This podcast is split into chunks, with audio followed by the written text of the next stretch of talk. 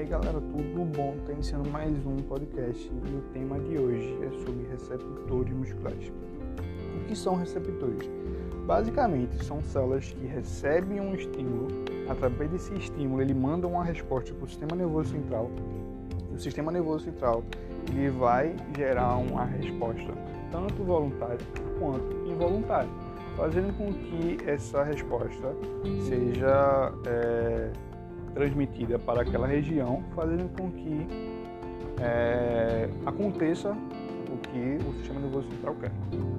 Então, sabendo disso, eu vou falar sobre o fuso muscular e o OTG, que é o órgão nervoso de Golgi.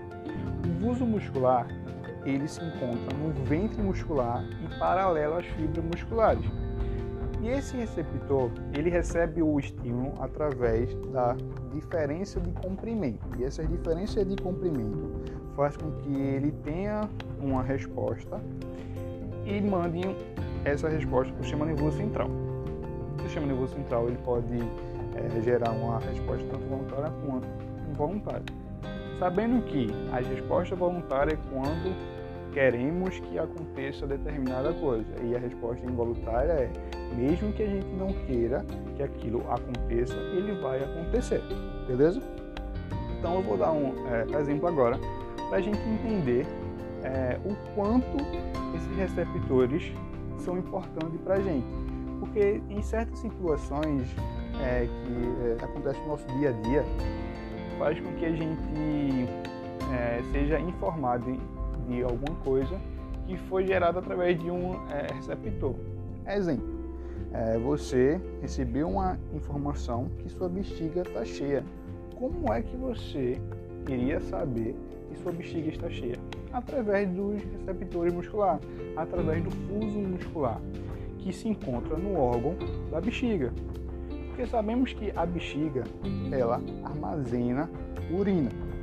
Então, quanto mais ela está cheia, mais vai gerar esse comprimento.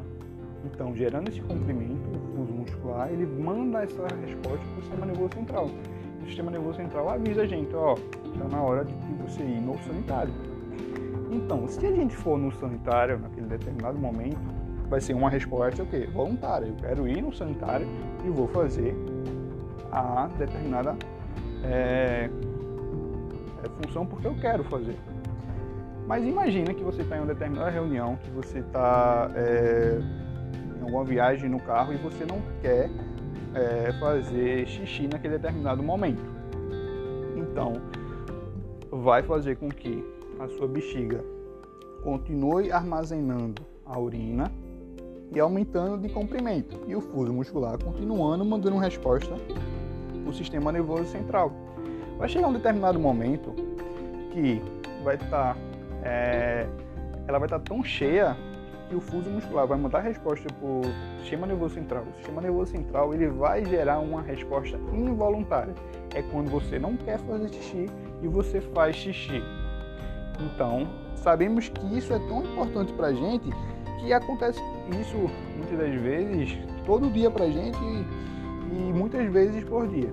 Trazendo isso para o treinamento é, de força ou exercício físico, é, a gente entende que os receptores eles geram as respostas de alerta para a gente de entender aquele volume aquela intensidade daquele treino. Então, o fuso muscular ele vai dar esse alerta. Então, a gente tem que entender esse, essa é, resposta gerada. Exemplo, você está é, realizando um determinado movimento na academia. Exemplo, você está realizando o agachamento beleza? E você está fazendo uma amplitude máxima. Então você está, cada vez que você faz aquela fase excêntrica, que você está descendo na hora do agachamento, faz com que você aumente o comprimento dos sarcômeros, aumente o comprimento daquela fibra muscular. Então, muitas das vezes a pessoa não tem aquela capacidade ou aquela mobilidade para realizar aquele exercício daquela determinada amplitude. Então, o que é que o é, fuso muscular avisa para o sistema nervoso central? Que se ele continuar fazendo aquele determinado movimento, ele vai se lesionar. Então, o que é que ele faz? Ele gera uma resposta para o sistema nervoso central e essa resposta é ela é como pode dizer, ela é volta, ela volta para o músculo em forma de contração. Então imagine que você está tá realizando aquele determinado movimento e você trava, você tem uma contração isométrica. Você para o movimento. Então faz com que, faz com que você é, não faça aquela amplitude e faz com que o fuso muscular seja um ajudante que se você continuasse você iria ter lesão. Então, se a gente entender essa resposta, a gente faz com que a gente entenda que será que aquela amplitude daquele movimento é boa para mim? Será que eu tenho que fazer outros mecanismos acessórios para que eu faça aquela determinada é, situação? Então, é um caso a se pensar. O OTG, o órgão tendinoso de Golgi, ele se encontra no tendão. Então, ele vai receber estímulo, só que agora não é de comprimento, e sim de tensão. Então, quando a gente tem uma contração, a gente gera uma tensão no tendão. Então, sabendo disso, a gente volta para o exemplo da academia. Imagine que você está fazendo um agachamento. Você bota uma carga muito alta, aquela carga que você nunca fez ou aquela carga que você é, dizer, fez, porém naquele dia você não está bem. E você vai realizar aquele movimento. Realizou aquele, você está fazendo aquele é, movimento. O órgão tendinoso de Golgi capta essa informação que você não está muito bem ou que você não tem força o suficiente para manter essa contração. Ele manda a resposta para o sistema nervoso central, dizendo que se você continuar, você vai ter lesão você vai ter um rompimento de tendão. O que é que, o que, é que ele faz? Ele manda uma, uma resposta muscular e essa resposta não é de contração, e sim de relaxamento. É onde você falha. É onde você, quando você faz a fase concêntrica, quando você desce, você não consegue mais é, fazer outra fase concêntrica. Você falha total. Por quê? O seu órgão tenoso de Golgi viu que se você é, fizesse uma contração, você iria ter uma lesão no tendão. Então, o que é que ele faz? Ele relaxa o músculo total e faz com que você não realize aquele movimento contra determinada carga. Então, pessoal, por que é que eu trouxe esse tema para esse podcast de hoje? Porque eu acho muito importante. Por que, que eu acho muito importante?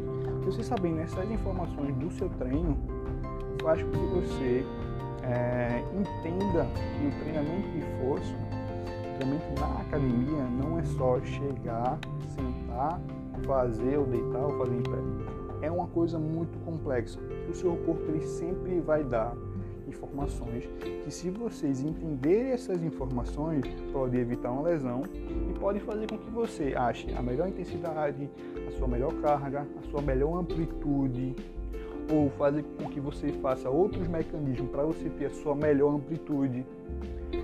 Então, pessoal, é, entenda sobre isso, entenda sobre essas respostas e façam com que vocês é, tenham um desenvolvimento melhor.